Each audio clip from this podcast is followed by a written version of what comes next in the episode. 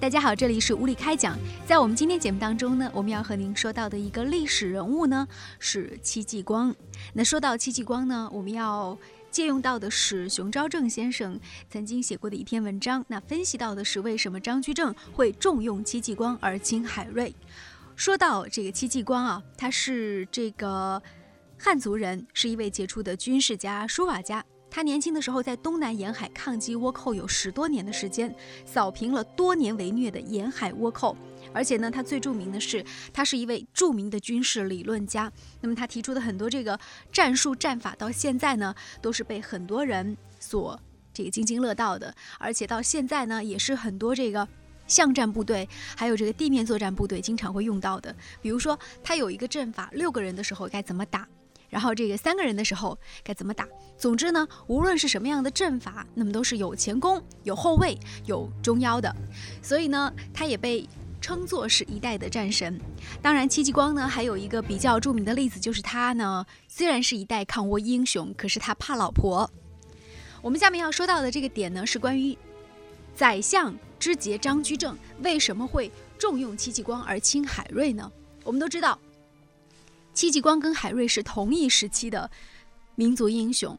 海瑞呢，其实历史上著名的一个事件是海瑞罢官。那海瑞他是一个非常的清廉的一个人士。戚继光呢，相对来说呢，是受到了张居正的一个重用。那么他们俩之间又有什么样的不同呢？呃，熊昭正老师著名的这个写张居正的这个大文豪，咱们湖北人曾经。就是有研究过这两个人，就发现了二者之间不太一样的地方。张居正在用人的时候呢，作为这个宰相之杰，他呢，呃，虽然不像永乐那样放得开，但是他打破了君子和小人的界限。那么总结他的用人经验，那就是重用循吏，慎用清流。什么叫做循吏呢？循吏就是说脑子一根筋，我只想着把事情做好，我不顾在完成这件事情的路上有多少这个道德准则啊，等等等等，就是我的目标就是为朝廷放心。那么清流是什么呢？清流呢，就是说把道德放在第一，说的很多，但是办成的事儿很少。张居正很明显呢，他是偏向于用循吏的，那么他是不太喜欢用清流的。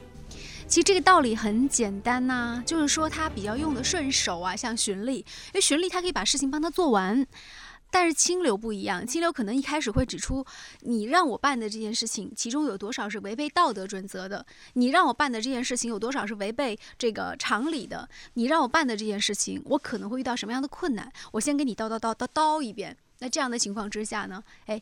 就闹到最后，我都不想去让你做这件事情了。所以这也是为什么张居正喜欢戚继光而不喜欢海瑞的一个重要原因。那我们在说戚继光之前呢，我们还多说一下海瑞啊。海瑞这个是中国历史上一个著名的、鼎鼎有名的一个，有点类似于包青天这样的非常严明的官。呃，很多人都知道他是一个清官的形象。据说当年嘉庆皇帝看了他的万言书之后呢，是非常的这个惊叹。他呢当时是跟很多人说说，不让让海瑞跑了，一定要把他叫过来。这嘉庆皇帝又把海瑞的奏章看了一遍，说海瑞真的是个人才啊，我真的是啊冤枉他了，就是让他亏大发了。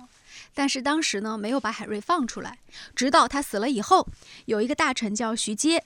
这个徐阶呢是将海瑞从牢里放出来了，而且是重用他，觉得这是一个清流大臣呢。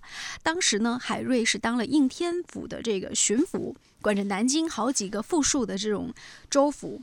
海瑞在那个地方做了两年官，结果当地的赋税是减少了三分之二，那么大户人家都跑了，没有了税源。后来有人就问了，哎，为什么这大户人家都跑了呢？大户人家就说了，这海瑞判案有一个特点，如果是富人和穷人之间的这种官司，海瑞不管三七二十一，一定是要把这个富人先要打一耙子的。他会觉得说你是以富欺弱，以势欺小。在这样的情况之下呢，当地很多富人就很害怕在海瑞管辖的地方来生活了。那海瑞自己呢，倒是也十分清廉。比如说他自己这个吧台大轿也不坐，坐驴子上下班。那电视那时候就很糟糕，就是他的一些下属就很着急了呀，就说您，哎，这青天大老爷每天都是坐驴子上下班的，那我不能去做个吧台大轿啊。所以呢，很多人这个都想办法就调走了。这是说到海瑞。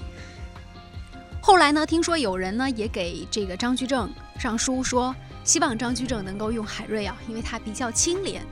可是呢，张居正他提出了一个他用官的标准。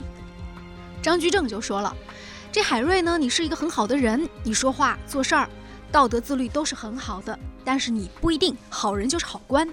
好官的标准是上让朝廷放心，下让苍生有福。好人是道德标准，想做一个好人很容易，可是做一个好官，让朝廷跟百姓两头都放心，是一件特别难的事情。”海瑞做官呢是挺有原则的。如果说重用海瑞的话，那么该给他什么样的职位呢？哎，如果说比过去的职位低，那张居正人家就说了，你这个宰相不重视人才。如果说给你的这个地位比以前的这个地位要高呢，那张居正又不乐意了呀。在这样的情况之下呢，张居正是决定不用海瑞的。当然了，甜面的宰相。也会有富有人情的一面。下面我们就说到戚继光了。那戚继光呢，这个跟张居正之间的关系，在明朝万历年间官场有一个特别好的说法，而且他们俩是特别健康的这种标准。据说两个人是心心相印啊，没有一点私情。比如说戚继光有一个爱好，就是喜欢吃猪头肉。每次过年的时候，张居正呢就会把北京猪头肉做好，然后派人送到齐辽总兵行辕。戚继光收到猪头肉就拿去跟将士一起分享。第二，不管别人怎么说戚继光的不是，张居正始终是对他信任有加。这里就处理一个关系，就是军政和首脑之间的关系了。当时总兵是部队的一把手，他上面还有一个总督，总督既是地方的行政长官，又是领导总兵。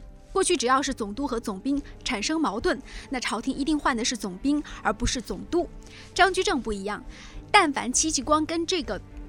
就是总兵和总督产生矛盾，那张居正一定换的是谁呢？当然换总督啦，不会换总兵的。而且每一个总督的上任，那张居正都会跟他谈话，说：“你呀，到了这个地方了，你一定要支持这个总兵，就是咱们戚继光的工作。”所以戚继光当了十三年的这个。齐辽总兵，那么在这个地方没有发生过一次战争，蒙古也没有一次进犯，这既是戚继光的功劳，也是张居正知人善任的一个结果。另外呢，张居正和戚继光之间做的还有一件比较重要的事情，是具有创新的精神。当时呢，在这个明朝内部，很多时候这个就是军队里的这个军官，还有包括。这个战士们都是世袭制度的，比如说我爸爸是军人，那我生下来就自然决定我是个军人。这样的这个部队有一个问题，就是一旦这个总兵到了任上之后呢，他是很难去带部队的。为什么呢？因为会有一些人会倚老这个卖老，同时颐指气使。在这样的情况之下呢，张居正就是跟戚继光两个人就商量，就他们俩决定要训练出一支。新兵，这支新兵呢，据说是从这个隆庆四年开始在兵部训练的，由戚继光开始的。当时张居正是支持戚继光从极为艰难的朝廷财政当中挤出了军费，让他从浙江招了五千个人训练新军。相对于本兵，这支部队呢叫做客兵，也叫做浙兵。但是就是这样的一支快速反应的部队啊。但是呢，就是这样的一支快速反应的部队，那完成了这个拱卫京师的任务，并且呢，给皮皮塔塔的本兵起到了很好的示范作用。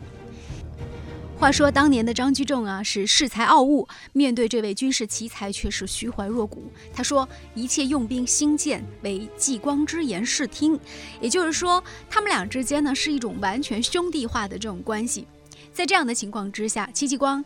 建立了北方的宏图霸业，建功立业。